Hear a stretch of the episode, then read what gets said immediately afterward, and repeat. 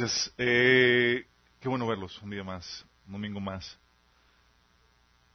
Ayer tuvimos una celebración especial porque ayer se celebró... ¿Qué se celebró el día de ayer? Ah, día de la Reforma, exactamente. El, inicio de la Reforma, exactamente. Ayer tuvimos una celebración que fue por la... Por, por es que hubo algún despistado por ahí celebramos el Día de la Reforma, no Halloween, el Día de la Reforma, sí. Eh, como cristianos no celebramos el Halloween. Bueno, hay una iglesia que la cajetea que celebra Halloween, pero en general no celebramos Halloween, sí. Celebramos, eh, aprovechamos que hay una festividad que es el Día de la Reforma. Fue el día cuando Martín Lutero puso las 95 tesis afuera de la iglesia y que detonó todo lo que ahorita tenemos como la reforma protestante. Gracias a ese a esa reforma, eh, tú y yo estamos aquí. Somos producto de eso. Porque para los que no los que no saben, la reforma protestante lo que surgió, lo que detonó la reforma protestante fue el entendimiento o el leer las escrituras. Fue lo que detonó la reforma. Realmente Martín Lutero leyendo las escrituras entendió que el justo por la fe será salvo. O sea, no por las obras, no por las indulgencias, y ese entendimiento nos ha llegado hasta nosotros. Hasta ahorita seguimos predicando el mensaje de la reforma. Eh, les recomiendo que vean la película de Martín Lutero. No vamos a hablar acerca de eso el día de hoy, no se preocupen. Eh, hoy tenemos un tema especial que también va en acorde a los días que hemos estado viviendo. Eh, esos, de hecho, ¿quién, ¿quién, algo ahí? Estaban de que estoy viendo la de los muertos vivientes y películas de terror porque no sé por qué en estas, en estas festividades tienden a, aumentar el, el, eh, el consumo de dichas películas. Y quiero hablar acerca de venciendo el temor. ¿sí? ¿Qué dice la Biblia acerca de el temor y cómo lo podemos vencer y qué es lo que tenemos que entender acerca de esa, de esa temática? Ah, el sentimiento de temor, chicos, es algo natural que Dios puso en nuestros corazones. Sí. Tiene un propósito, tiene una función, tiene un porqué. Y nosotros, lo relacionamos porque sabemos que se siente feo. Si alguien ha sentido temor, todos hemos sentido temor, es parte natural del sentimiento que todos tenemos como seres humanos. Pero, a pesar de que sea un sentimiento feo, la gente le gusta exponerse a ese sentimiento muchas veces. De hecho, toda la industria de las películas de terror es por, por el morbo y el deseo de sentir el, temorcito. De hecho, no sé si han visto el meme que circula por ahí, que dice que si te sientes solo, pon una película de terror solo. Digo, cuando estás en un cuarto oscuro y vas a dejar de sentirte solo. No, no, no he escuchado. Pero ¿por qué nos exponemos a eso? Eh, tenemos una, toda una industria, la industria del terror, la industria de, incluso de los juegos mecánicos. O sea, ¿por qué, nos gustan los juegos mecánicos? Porque sientes el temor de que eh, posiblemente no lo vas a sobrevivir, no lo vas a, no lo vas a, eh, vivir para contarla, el vértigo, el temor que estás teniendo ahí, es parte de lo que, de lo que, de lo que buscamos. A ver, tenemos un niño accidentado.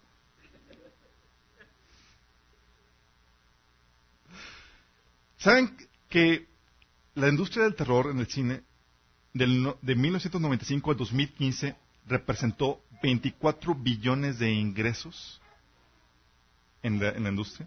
Representa el, el, 13% de participación en, las películas. 13%. De todas las gamas, la industria de terror y suspenso es parte de lo, de lo es el 13%. Al año genera más de 500 millones eh, y hay películas, no sé si todo, aquí alguien ha visto películas de terror. Yo me expuso mucho a ellas cuando estaba de, antes de cristiano. Ahorita yo prefiero no perturbarme la mente con eso. Pero recuerdo que desde muy pequeño, incluso cuando estaba, que edad de 5 o 6 años, mi papá incluso me llevaba a ver películas de terror al cine. Era un desalmado, la verdad, sí. Si ibas al cine y pues tú piensas, vamos a ver Superman, algo así bonito de niños, ¿no? Cinco o seis años, recuerdo, la primera película de terror estaba tan paniqueado que me estaba así tapándome los ojos, escondiéndome detrás del asiento. Mi papá atacaba la risa mientras que me veía cómo me hacía garras. Obviamente nunca le enseñaron cómo ser papá. y se notó. Así sobrevivimos. Pero nos exponemos a eso. Y estamos con el estrés, el vértigo y, todo eso de, producto del temor. Ah, pero, ¿para qué el Señor creó el temor? ¿Por qué nosotros tenemos temor? ¿Cuál es la función de eso? Parte del diseño de Dios para el temor, dice la Biblia en Proverbios 1, 7 y 9, 11, que el temor del Señor es el principio de la sabiduría. El temor nos da la sabiduría y la prudencia, nos ayuda a apartarnos del mal camino y escoger lo bueno. ¿Por qué? Porque tenemos miedo a las malas consecuencias que vaya a generar el tomar un camino equivocado. Tenemos miedo de que, oye, Dios no está bromeando con sus mandamientos. Va a haber consecuencias. Y ese temor santo nos ayuda, nos aparta del mal camino. ¿sí? Nos, tenemos temor a su castigo, a las consecuencias negativas, y eso nos libra del, peligro. Oye, no sé si aquí les tocó las disciplinas en casa. Mi papá con su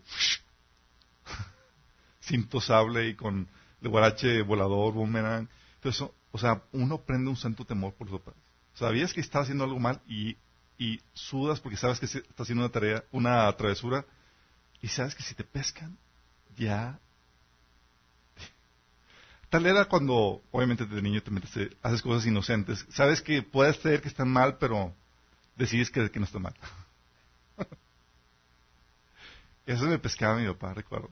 Mis hermanas y mi mamá andaban corriendo, corre, Chuy, corre, porque mi papá, él no se la medía. se cae el zapato y hasta lo aventaba y rompía la pared así de, de, fuerte. Y me tienes corriendo por mi vida. Había, eso, créeme, genera un temor reverente. O sea, sabes que si te portas mal va a haber consecuencias. Y en cierta forma, no tan horrendo, pero sí con Dios, nos enseña ese temor santo donde sabes que va a haber consecuencias. Sí. Es un efecto, de hecho el temor es un efecto normal del, del amor. Del amor, sí. Temes perder aquello que amas.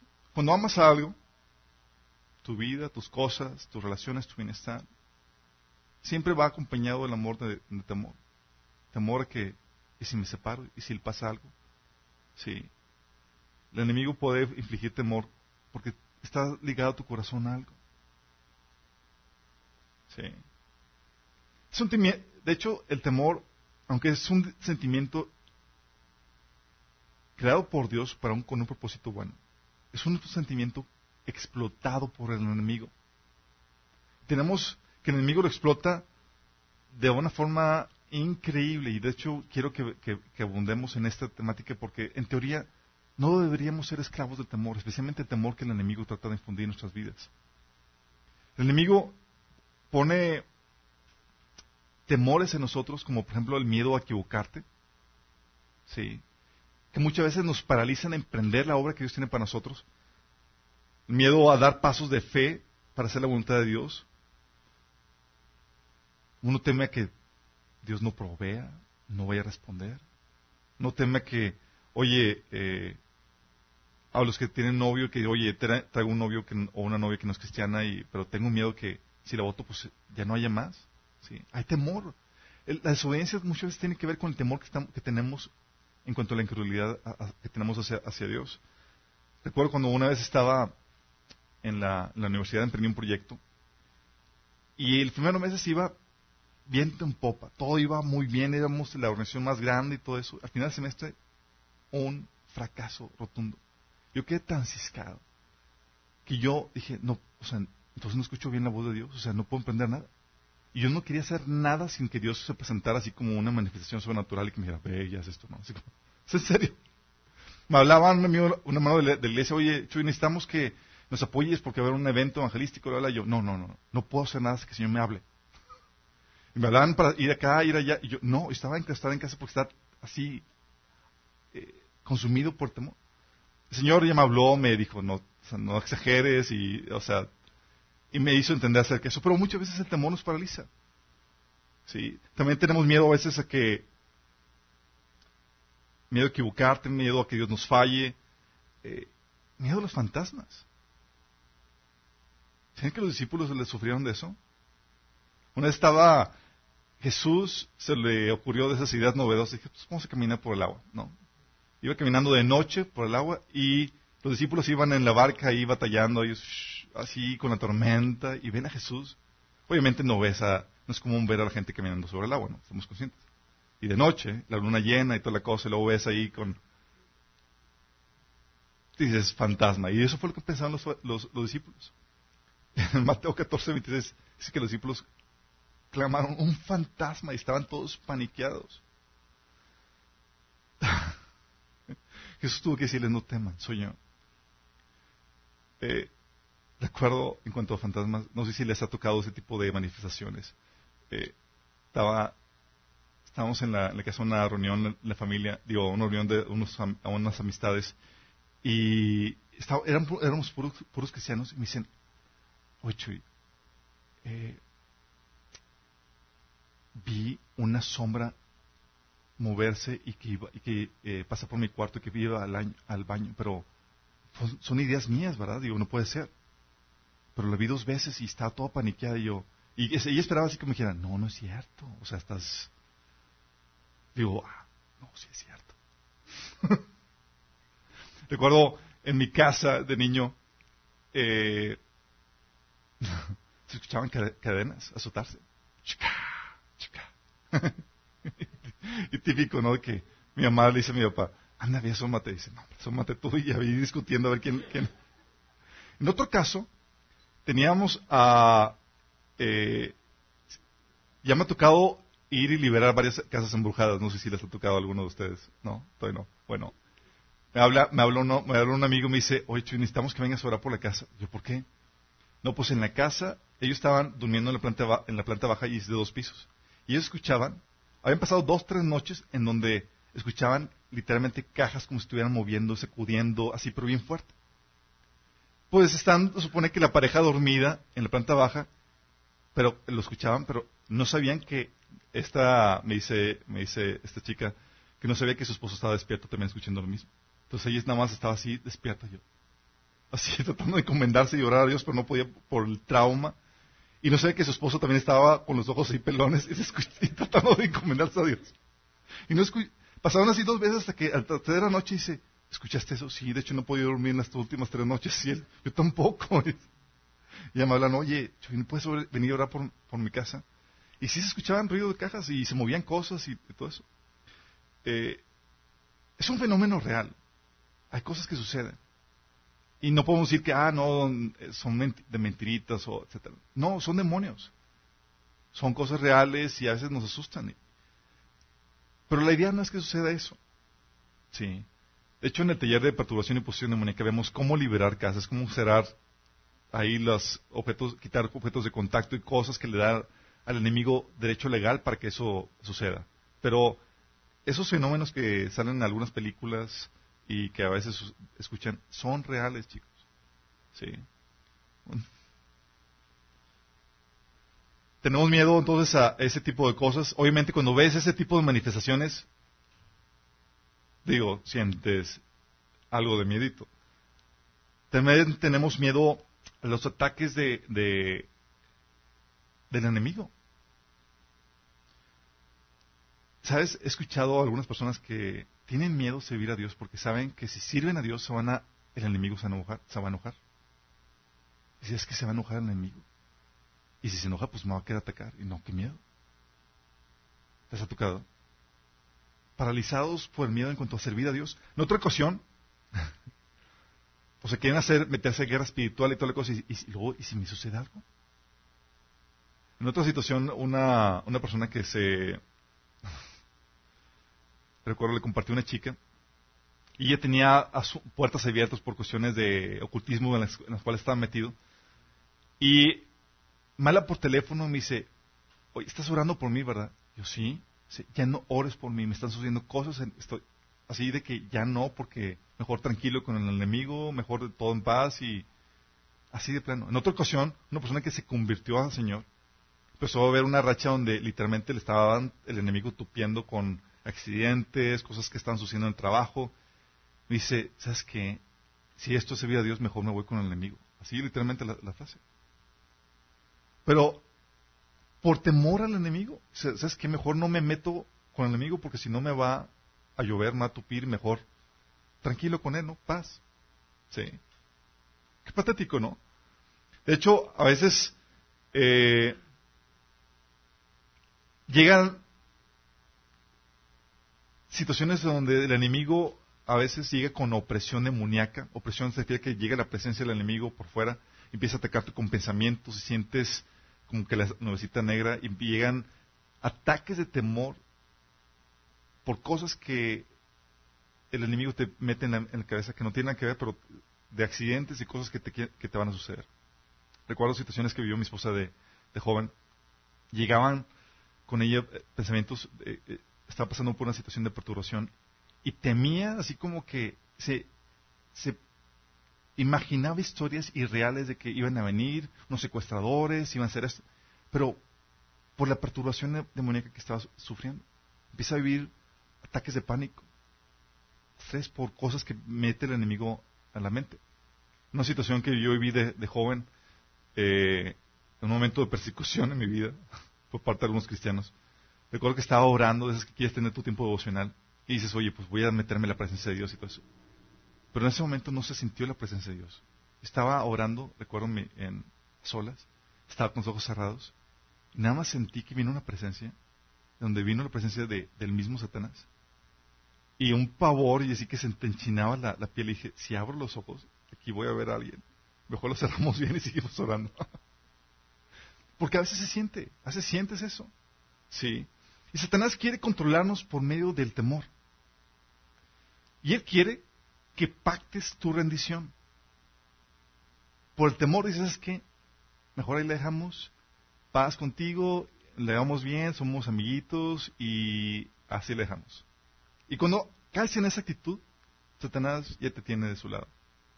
Dice Isaías 28:15, dice, hemos hecho un pacto con la muerte, hemos hecho una alianza con el sepulcro. Cuando venga una calamidad abrumadora, no, podrá, no nos podrá alcanzar. A tal punto llega el temor, al punto, dices, es que pues mejor hago un pacto con el enemigo para que si ya no me haga daño. ¿Han, ¿Han, visto esas personas que hacen pacto con la santa muerte, que no tienen nada de santa, que es demonio? ¿Por qué lo hacen? Dice, porque, pues, así ya pacto con un amigo, me va bien y listo. ¿no? Y la verdad es que el enemigo quiere mantenerte cautivo y presa del temor. Quiere que te rindas, que digas que no luches porque si te metes conmigo te va a ir mal. Sí. Y muchas personas viven presa del temor que Satanás ha infundido en sus vidas. No se avientan a hacer proyectos que el Señor les ha, ha ordenado hacer. No hacen cosas, no se meten en guerra espiritual porque, ay, no, se va, el enemigo se va a levantar contra mí. Eh, no se atreven a hacer cosas. O tienen traumas porque cuestiones que el enemigo ha, metido en sus vidas. Y el Señor te quiere decir que no es el diseño original. Dios quiere hacerte libre del temor. Satanás quiere controlarte por medio del temor, pero el Señor quiere librarte. Fíjate cuál es la instrucción del Señor en cuanto al temor. El temor, la Biblia enseña que, ¿sabes qué? Solamente debes de temer a una sola persona. A Dios. Solamente a una persona. Y es a Dios. Fíjate lo que dice la Biblia. Dice Deuteronomio 10, 20 y también el versículo 13, 4. Dice, sirve únicamente al Señor y teme solamente a Él. Otros pasajes como Deuteronomio 14, 23, 31, 12, versículo 13, Josué 4, 24 dice, así aprenderás a temer siempre al Señor tu Dios. El Señor te quiere que lo temas solamente Él y que aprendas a temerlo. Otro pasaje, Deuteronomio 10, 20 dice, teme al Señor tu Dios y sírvele. Levítico 19:32 dice, teme a tu Dios. Y tú ves el pasaje, toda la Biblia dices, oye, si hay una orden de temer, es solamente a Dios. Otro pasaje, por ejemplo, Isaías 8, 12, 13 dice, no llames conspiración a todo como ellos, como hacen ellos, ni vivas aterrorizado de lo que ellos les da miedo. Ten por santo en tu vida al Señor de los ejércitos celestiales. Él es a quien debes temer. Él es quien te deberá hacer temblar. Solamente Dios. O sea, no teorías de conspiración, no cosas que van a suceder, no circunstancias, solamente Dios. Sí, solamente Dios. De hecho, en el Nuevo Testamento dice Jesús lo reitera, dice, Mateo 10:28, no teman a los que maten el cuerpo, pero no pueden matar el alma. Teman más bien al que puede destruir el alma y el cuerpo en el infierno. Sí, si acaso no saben de qué se trata, es ser fiel a Dios. Sí, porque alguien me decía, no, se fiel a Satanás. No, no, no, no, ser fiel a Dios. De hecho, lo ratifica en Lucas 12, del 4 5. Dice, no teman a los que matan el cuerpo, pero después no pueden hacer más. Les voy a enseñar más bien a quién deben temer. Teman al que después de dar muerte tiene poder para echarlos al infierno. Sí, les aseguro que a él deben temerle. Tal es el temor que el Señor enseña y que fomenta. Y nosotros como ahorita no vemos a Dios cara a cara, digo, se nos tiene que enseñar el temor. Pero cuando, cuando conoces a Dios cara a cara, cuando sabes cómo es, es para que te pongas a temblar. Nada más la perspectiva de que me voy a presentar delante del Dios Todopoderoso en juicio es para llenarnos de temor. A tal punto que dice Santiago 2.19, aún los demonios lo creen y tiemblan aterrorizados. ¿Te imaginas? A esos personajes de la historia de terror, a esos demonios que salen en esas películas con cara de espanto. ¿Te imaginas al mismo Satanás horrorizado? ¿Te imaginas esos demonios que son horribles de por sí, que tratan de infundir este temor, espantados? Ese es el temor que Dios induce. Llega y ah, llega el Señor a un lugar y es ah, espanto total. Sí. A tal punto llegaba Jesús a un lugar, los demonios se arrodillaban, eh, los endemoniados se arrodillaban ante él Señor, vienes a, atormentarnos antes del tiempo establecido. O sea, aterrorizado. Sí, ya nos cargó el payaso. Imagínate. Sí. Eso es lo que ocasiona a Dios. Sí.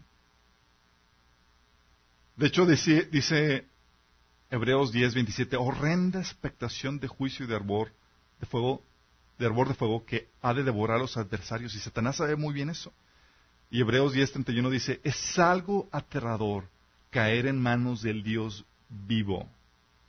Y dices, oye, Satanás sabe y los demonios, sus demonios saben que no tienen salida. Hay un día donde van a enfrentar a Dios y van a tener que ir al fuego. Y saben y tiemblan. De hecho, cuando se presentan ante Dios o cuando Dios se manifiesta en lugar, tiemblan. Tienen temor, tienen pavor. ¿Por qué? ¿Por qué el Señor nos pide que solamente temamos a Él? ¿Sabes por qué? Porque aquello que temes controla tu vida. ¿A qué le temes? ¿Al que dirán? ¿A lo que diga la gente? ¿A que te vas a quedar sin dinero? ¿A la crisis? ¿Que me dejan solo? ¿A qué le temes? El Señor te ordena, no temas a nada más que a Dios. ¿Por qué? ¿Por qué te pide eso? Porque aquello que temes controla tu vida. ¿Estás consciente de eso? El temor que permitimos tiene el efecto de controlar y regir nuestras vidas. Y solo Dios puede gozar de dicho privilegio. Solo Dios. Es parte del diseño original por el cual Dios creó el temor. El temor es algo que solamente Dios es el que debería infligir. Pero tan contaminados estamos en nuestra forma de pensar y en nuestra actitud que el Señor tuvo que, así como que reiterar, solamente Dios, solamente Dios. Y aún Jesús, cuando llega con sus discípulos, chicos, tengan miedo.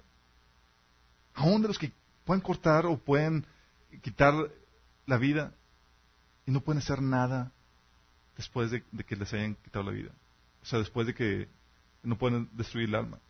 Dice Jesús, tranquilos, solamente Dios pueden, deben temer. Pero entonces si solamente a Dios debo temer, ¿cómo puedo ser libre del temor que Satanás me ha afligido? ¿Cómo puedo ser libre? Primero tienes que entender algo.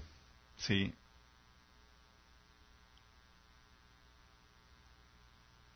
Vamos a ver varios puntos que te van a ayudar a vencer el temor que el enemigo quiere infligir en ti. Una es, no seas ignorante. No seas ignorante. Satanás utiliza tu ignorancia logra ese, el temor que infunde en ti en base a mentiras. Te hace creer que puede ser algo en tu contra. ¿Han visto la película de El Mago de Oz? Sí. ¿Se acuerdan cómo era la película de que llega esta, ¿cómo se llama la, la chica? Dorothy, y así ya, ya, llega con el mago después de muchas travesías y todo, y el show, ¿no? Sí, el efecto, y, y, sí, yo soy el mago de Oz y tal cosa. Y luego se cuenta que era puro show. Era una persona que ni siquiera tenía poder ni podía hacer nada. Satanás es el mago de Oz en ese sentido. Puro show, pero sin nada de poder. Es puro show. Pablo decía que en 2 Corintios 2.12 dice, nos enseña Pablo que no ignoremos las maquinaciones de Satanás para que no gane ventaja alguna sobre nosotros. Tu ignorancia, mientras que tú ignoras cómo opera o cómo funciona el mundo espiritual, Satanás te puede hacer triste, te puede engañar, te puede llevar, te puede llevar al baile. Dice, primero debes entender en cuanto a la ignorancia de que no puede tocarte sin una base legal que se lo permita. Base legal me refiero a, algún pecado o algún permiso dado por Dios. Si hay pecados que abren la puerta para que el enemigo te, perturbe y, te venga a atacar tu vida. A veces sucede. Pero cuando estás caminando en santidad no tienes que tener ningún problema por eso. A menos que Dios en su soberanía le permita tocarte. ¿Te acuerdas al buen Job? O sea, llegaba Satanás a la presencia de Dios y decía, ¿A poco crees que Job te teme en balde? Pues has puesto un cerco alrededor de él de tal manera que no lo podemos tocar. Así pasa con los creyentes. Dice, en hebreo dice que la Biblia nos asignó, el Señor nos asignó ángeles, guardianes, que a, nosotros que vamos a heredar la salvación. El enemigo no puede tocarte, no puede hacer nada menos que tú le des alguna base legal para eso. Sí. La sangre de Cristo nos otorga el perdón de Dios y quita toda base legal a Satanás. Oye, abrí una base, le di una base legal con algún pecado, me metí, leí las cartas o lo que tú quieras, algún pecado que hayas cometido. La sangre de Cristo te, limpia si te arrepientes, si le pides perdón al Señor. Y eso le quita la base legal a Satanás. Y cuando Dios, los permite, cuando Dios lo permite, es para nuestro, para nuestro desarrollo, para nuestro propósito. Oye, voy a permitir que el enemigo te ataque. Sí. Pero va a ser con un propósito, va a ser para guardarte, va a ser para enseñarte algo. Así como lo hizo Job y así como lo hizo con Pablo, ¿se acuerdan? El aguijón en la carne de Pablo fue para mantenerlo humilde.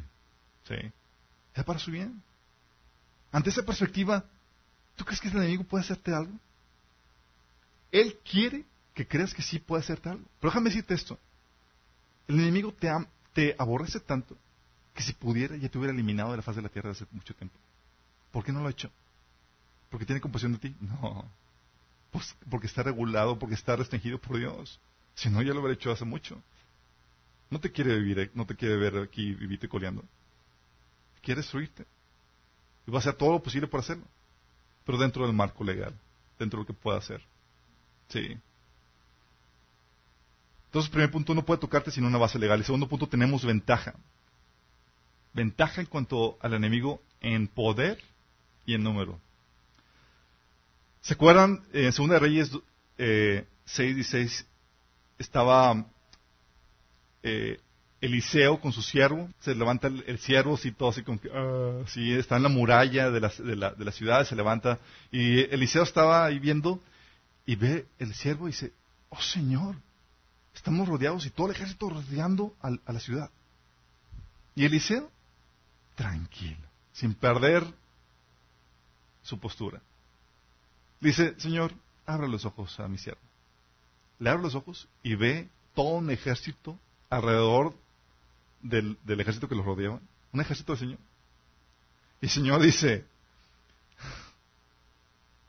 dice, no temas, porque los que están con nosotros son más que los que están con ellos. O sea, en fuerza somos más. Sí, no solamente en fuerza, en poder. 1 Juan 4.4 dice, mayor es el que está en nosotros que el que está en el mundo. O sea, uno solo, la misma presencia del Señor en tu, en tu vida, suficiente para espantar al enemigo. Pero si acaso no fuera eso suficiente, te asigna ángeles, que son más grandes en poder y en en fortaleza que, que aún los demonios. ¿Tenemos ventaja? Claro que tenemos ventaja. La otra es que tenemos autoridad sobre todo poder del enemigo. Jesús decía, en mi nombre echarán fuera demonios. Wow. O sea, nos está dando autoridad para echar fuera demonios. Marcos 16, 17 lo que asevera. Dice Lucas 10, 19. Sí, les he dado autoridad a ustedes para pisotear serpientes y escorpiones y vencer todo el poder del enemigo y nada les podrá hacer daño. Mateo 16, 18 dice, sobre esta piedra edificaré mi iglesia y las puertas del reino de la muerte no prevalecerán contra ella. Si te das cuenta de la, aseveración, dice, querrán venir en contra, pero no prevalecerán, caerán.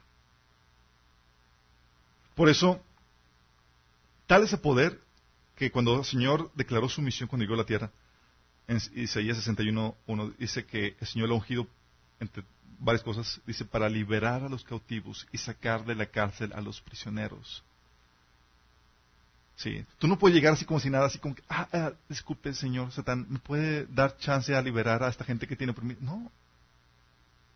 O sea, tú llegas con el poder, la investidura y la autoridad Señor y es, sales, eres libre. Estás cautivo, eres libre. Porque está el poder, está la autoridad, es el gobierno de Dios que está manifestándose. Recuerdo una vez que estaba en, en eh, que fue Alemania. De esas veces que el Señor te da un sueño dices, ah, qué extraño, ¿por qué me habrá dado, ese sueño? En ese sueño veía eh, un demonio. Estaba en una casa así como que vieja, así como una casa de, de espanto. Luego veo a un demonio, a un demonio, a un demonio, demonio un demonio. un demonio. Y, y llega conmigo, pero así enojadísimo, y me agarra de la, camisa. Y me empieza así como que me quiere devorar. Y, me deja así colgando así de, de, y él viéndome la cara, así como, cuando me hace eso, me recuerdo en el sueño, y estaba, me boto de la risa. Estaba atacado de la risa en el sueño. Estaba así como haciendo mi pie de la risa. Era como que la cosa más cómica que me hubiera pasado. Estaba, Estaba así, no, me aguantaba, así de, tanto, tanta risa. Y él, el demonio estaba así y me llevaba de un cuarto a otro tratando de asustarme y me decía cosas y, yo no ni escuchaba de, la risa tan fuerte que estaba teniendo. ¿sí? ¿Y por qué me estaba riendo? me estaba riendo porque en la mente me decía, eh, venía el pensamiento de que Lucer, ¿crees que me puedes hacer algo sin que mi papá te lo permita? ¿Crees que me puedes tocar? ¿Crees que me puedes hacer algo? ¿Crees que me puedes asustar? O sea, ¿crees que me puedes hacer algo sin, permiso de papá?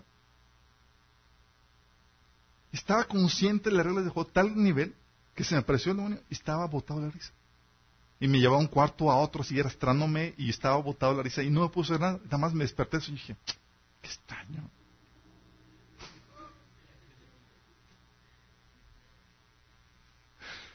Y el Señor me dio ese sueño, recuerdo, porque estábamos en el desayuno en la mañana siguiente y estaba una chava cristiana, recuerdo, estábamos almorzando y estaba perturbada, dice, porque ya van varias noches que veía, estaba dormida, estaba así acostada y, estaba la cuna de su niño y veía sombras moverse. Estaba paniqueada, sí, y no sabía qué hacer y no sabía cómo responder ante esa situación. Dije, ah, el Señor, el Señor me lo dio para explicarte qué anda con esto. Porque cuando ignoras, cuando hay ignorancia de tu parte, el enemigo puede hacerte creer que puede ser raro. ¿Sí? Pero ponte a pensar. ¿Tú crees que el, enemigo te ama tanto como para dejarte con vida? Ese tiempo que te hubiera desaparecido si pudiera hacerlo. No puede. ¿Por qué no puede? Porque gozas de la protección de Dios. Y la única forma en que puede hacer algo contra ti es si tú se lo permites, en tu ignorancia, en tu desobediencia. Fuera de eso no puede hacer nada. Cuando tú estás consciente de lo que eres en el Señor, tú eres el que espantas a demonios. Sí. Haces que tiemblen. Porque sabes quién mora dentro de ti. Y se hace poder, la autoridad que reflejas. Es como que, oh, no, ya llegaron. Estos que echan fuera demonios, estos que me descubren. Sí, así es. Pero mientras que tú tengas temor a Satanás, Satanás tiene un control en ti. El Señor te dice, no temas. Si hay alguien que vas a temer, solamente es a Dios. No circunstancias, no amistades, no al que dirán, solamente a Dios, porque aquello que temes te controla. Entonces, primero, elimina la ignorancia. Sabe cómo funcionan las reglas del fuego. Del fuego. Segundo, muere a ti mismo. Eso es muy bueno para el temor. ¿Por qué? Porque Satanás utiliza tu egoísmo. Si no has muerto a ti mismo ni al mundo, y sigues amando tu vida, tu familia, tus cosas igual o más que a Dios, créeme, el enemigo va a poderte infundir temor. ¿Han visto las películas de esas de que los superhéroes de que eh, tratan de no tener seres, eh, seres queridos eh, a sus lados porque sus enemigos, si saben, pues obviamente van a tratar de atacar por medio de ese, de ese punto. Bueno, lo mismo sucede. ¿Qué puede tomar el enemigo que no hayas entregado, en teoría, ya a Cristo cuando te rendiste a Él? Supone que ya rendimos todo. ¿Tu vida? Filipenses 1.21 dice, para mí el vivir es Cristo y el morir es ganancia. ¿Me quieres matar? Si me matas me haces un bien. Voy a estar en la presencia de Dios. ¿Miedo por morir? Para nada. ¿Tu familia? Mateo 10, 37, 39 dice, el que ama más a padre o madre más que a mí no es digno de mí. El que ama a su hijo o hija más que a mí no es digno de mí. Y el que no toma su cruz y sigue en pos de mí no es digno de mí. El que haya su vida la perderá. Y el que pierda su vida por causa de mí la hallará. He muerto, incluso hasta a la afiliación familiar. ¿Qué? ¿Tus cosas? Hebreos 10.32 al 6 dice, algunas veces los ponían en ridículo públicamente y los golpeaban. Otras veces ustedes ayudaban a los que pasaban por lo mismo. Sufrieron junto con los que fueron metidos en la cárcel y cuando a ustedes les quitaron todos sus bienes, los aceptaron con alegría.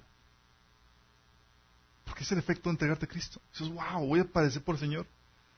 No tengo, o sea, me quitan los bienes. ¡Wow! Hasta con alegría. Porque dice, saben que en el futuro les esperan cosas mejores que durarán para siempre. Hebreos 10 del 32 al 36. ¿Qué le temes? ¿Tu nombre, tu reputación? Alata 6, 14 dice, el mundo ha sido crucificado para mí y yo para el mundo. Hemos muerto para el mundo en teoría. Mateo 16, 24, 27 dice, si alguno de ustedes quiere ser mi seguidor y tiene que, tiene que abandonar su manera egoísta de vivir, tomar su cruz y seguirme. Si tratas de aferrarte a la vida, la perderás, pero si te entregas tu vida por mi causa, la salvarás. ¿Y qué beneficio obtienes si ganas el mundo entero, pero tu propia alma? ¿Hay algo que valga más por tu alma? Pues el que el Hijo del Hombre vendrá con sus ángeles en la gloria de su Padre y juzgará a cada persona de a sus acciones. Y es lo que pasa. Satanás podrá controlarte mientras haya algo de la carne que no haya muerto. Hoy todavía amo mis placeres. Ah, pues Satanás te, lo va, te va a controlar por medio de eso.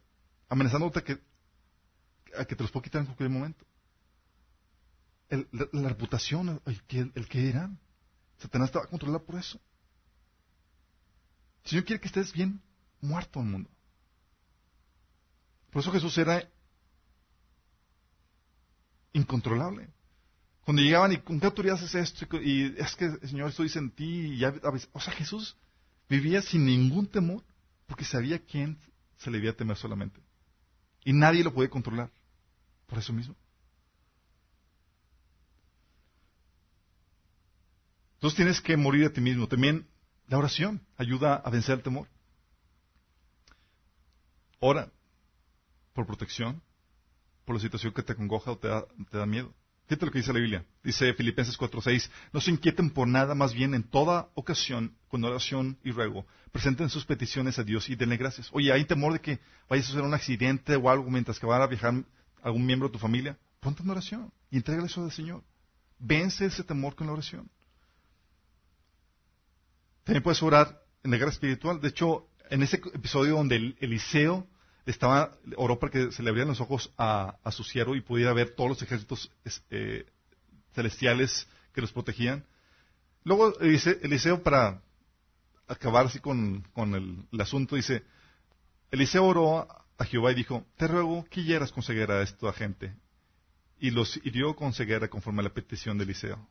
O sea, la oración tranquila. Señor, protégenos. Señor, detén aquí, frustra sus intentos.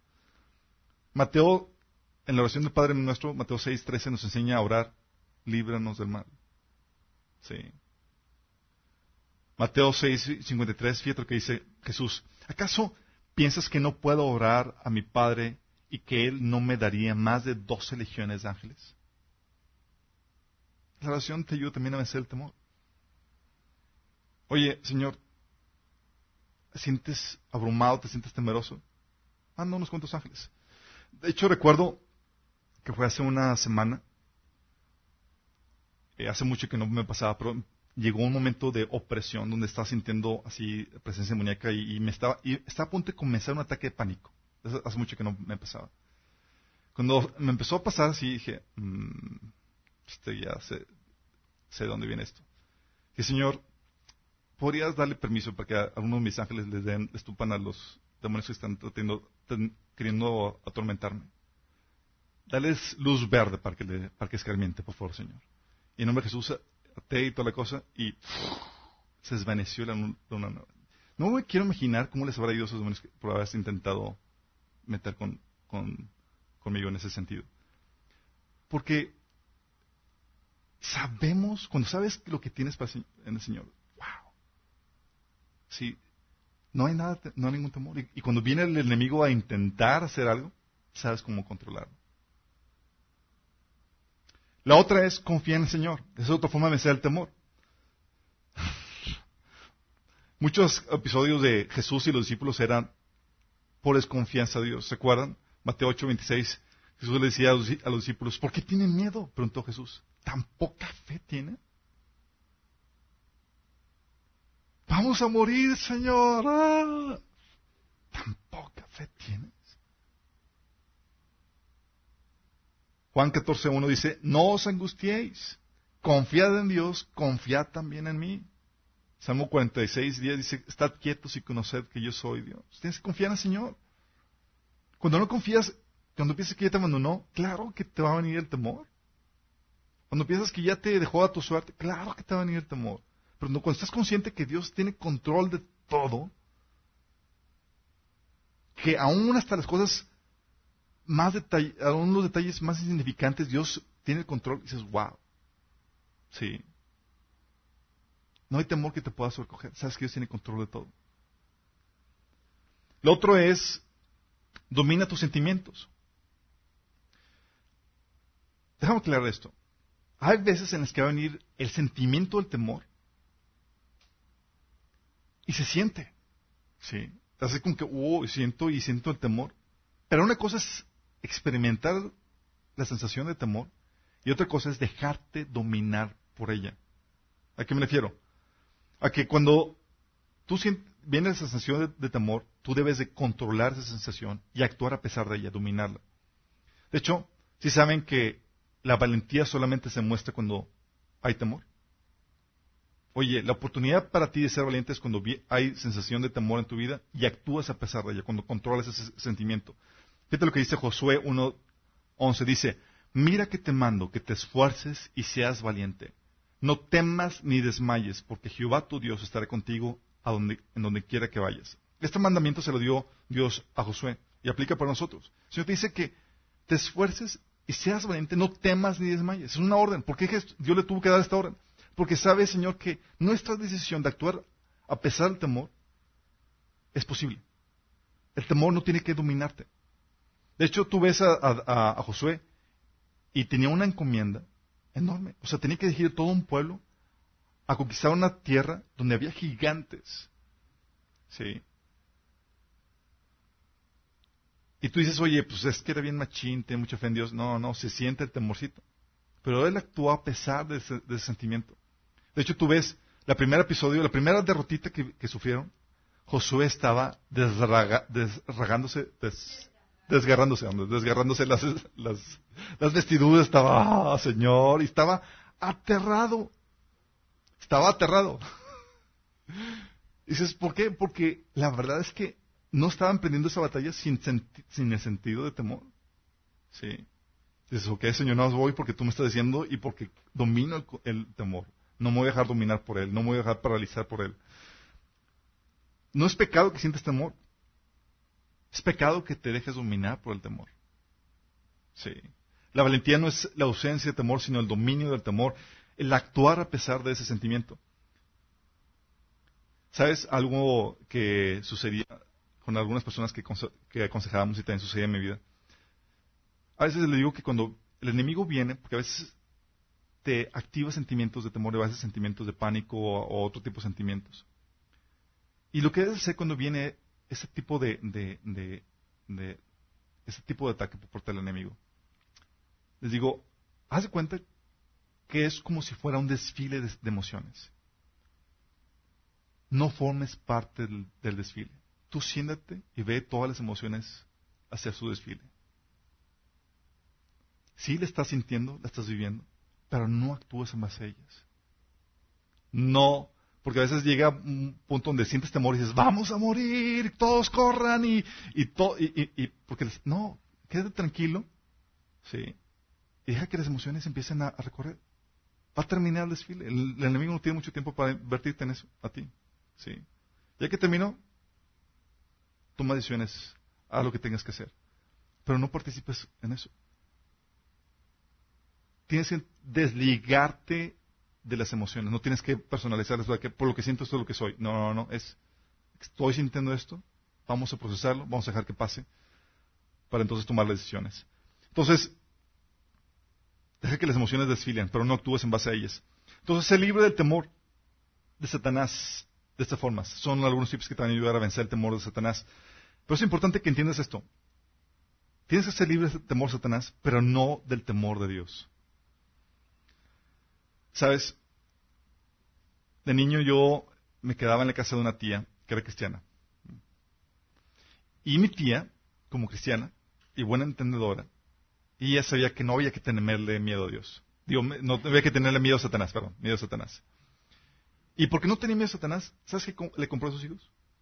Una ouija.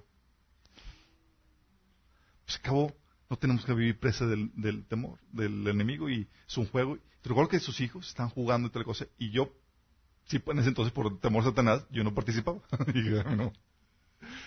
él me decía, no, es que eh, no vamos a tener miedo a Satanás, y Satanás es, eh, ya perdió el poder, y bla, bla, bla, bla. ¿Y sabes cuál fue la problemática ahí? Obviamente, por causa de esas puertas que abrieron, vino destrucción en su familia, y vino mm, muchos eh, estragos. El problema ahí es que sí, no tenía temor a Satanás, pero no, tampoco tenía temor a Dios.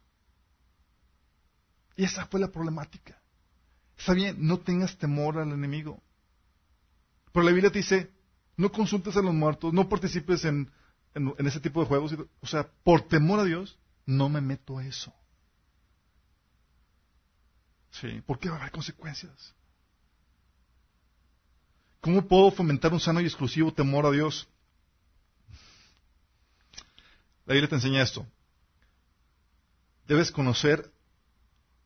¿Sabes cómo fomentar el temor a Dios? Conocer la Biblia, conocer a Dios y su historia en la Biblia.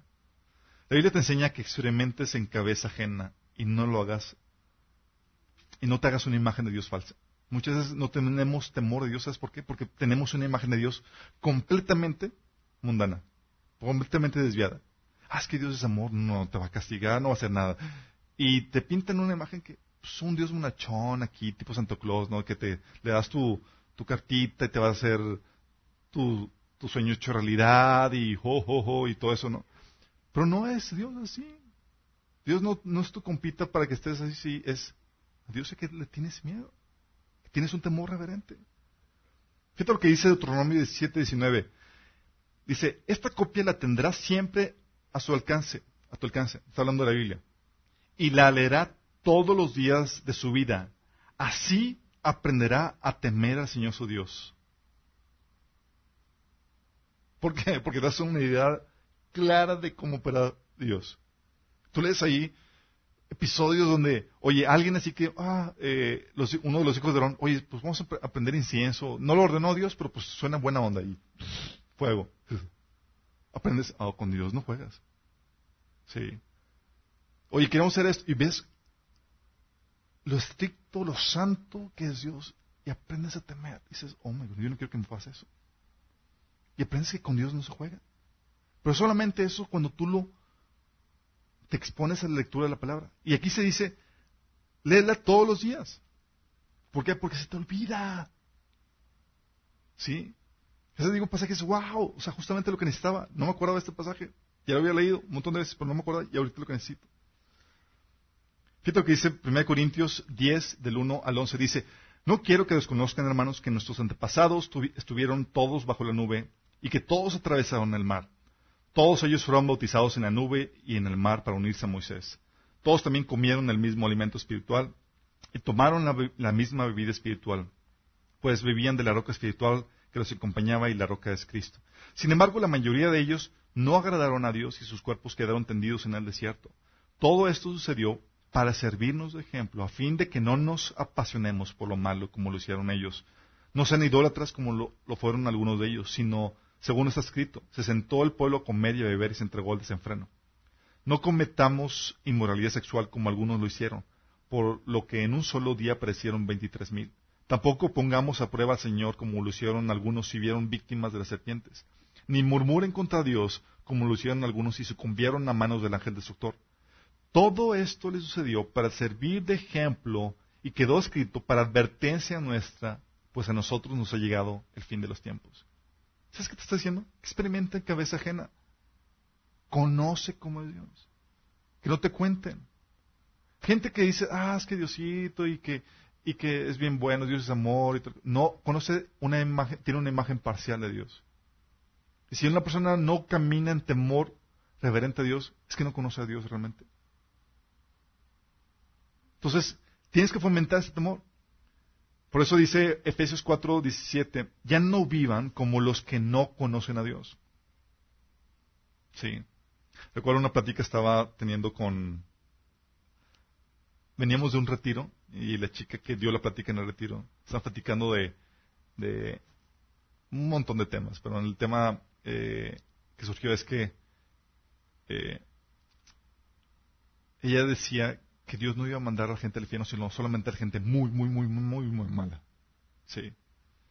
Gente como satanista, Hitler y, así, ¿no? Pero, eh, pero gente promedio, bueno, pues claro que no, porque Dios es amor. dices, voytelas. ¿Y, ¿Y de dónde sacas eso? No, pues que sí es. De hecho, el pastor así menciona, y en muchas iglesias enseñan eso. Porque no es políticamente correcto decir, oye, condenar a medio mundo, decir, oye, todo está mal y tienes que arrepentirte. No, no es políticamente correcto. Pero se está dando eso. Y ellas viven de acuerdo a una imagen de Dios que no va de acuerdo a la palabra. Cuando te das cuenta que es un Dios santo, que pide de ti y demanda de ti santidad, dices, y que Dios con Él no se juega, entiendes la dimensión de esto. Sí. Tal vez dices, oye, yo he vivido presa el temor del enemigo. Bro, tienes que ser libre de eso. Y ahorita vamos a orar para que el Señor te haga libre. Tal vez tengas temor de algunas cosas que suceden en tu casa, cajas se mueven o se prenden y se apagan luces. El Señor quiere hacerte libre de eso. El Señor quiere que tú entiendas el poder y la magnitud de lo que hay en ti por medio de Cristo. No tienes que ser presa de temor. Pero el Señor sí quiere fomentar un temor santo por Él. Porque ese es el Señor original. Lo que permite es que te, lo que, lo que temes te controla. Y Dios es el único que está diseñado para controlarte. Entonces, ¿qué te ha llevado a tener temor, pánico? ¿Tienes en la mente qué? siento que hacerte libre de eso. Quiero que oremos por eso. Y las personas que no dicen, oye, yo todavía no acepto a Jesús como mi Señor y Salvador. Ahí también debes de temer. Sí. La Biblia menciona que hay un día en que Dios ha preparado, ha preparado un día en el, que, en el que todos vamos a ser juzgados y vamos a estar delante de Él. Y como leímos ahorita, es horrenda cosa estar delante de Dios en juicio. Porque todos tus pecados y todo lo que tú has hecho, todo lo que pensaste, todo lo que no hiciste, que debiste haber hecho, y lo que hiciste mal, va a venir delante de, Él para ser juzgado, para, ser, para que seas juzgado. El Señor te dice, es tiempo de que puedes escapar el día de la ira de Dios. El día de la ira de la cual aún los ángeles tiemblan. Y puedes escapar de eso por medio de Jesús. Jesús ya pagó el precio de tus pecados. Si quieres, tú puedes ser libre de ese temor al día del juicio. ¿Qué tienes que hacer? Nada más tienes que entregarle a Él tu vida y creer que Jesús murió por ti en la cruz. Si estás dispuesto a rendirle a Él tu vida, y con rendirle me refiero a estás dispuesto a cambiar tu forma de pensar por lo que enseña la Biblia, a dejar de hacer las cosas que la Biblia condena y empezar a hacer las cosas que la Biblia ordena. Si estás dispuesto a hacer eso, haz conmigo esta oración. Y dile ahí, Señor Jesús, el día de hoy me arrepiento de mis pecados. Te pido que me perdones, Señor, que me salves. Te necesito, Señor. Yo creo que moriste por mí en la cruz y que resucitaste. Y al día de hoy te acepto como el Señor de mi vida mi Salvador. Te doy gracias, Señor, por salvarme y por darme este regalo de la vida eterna.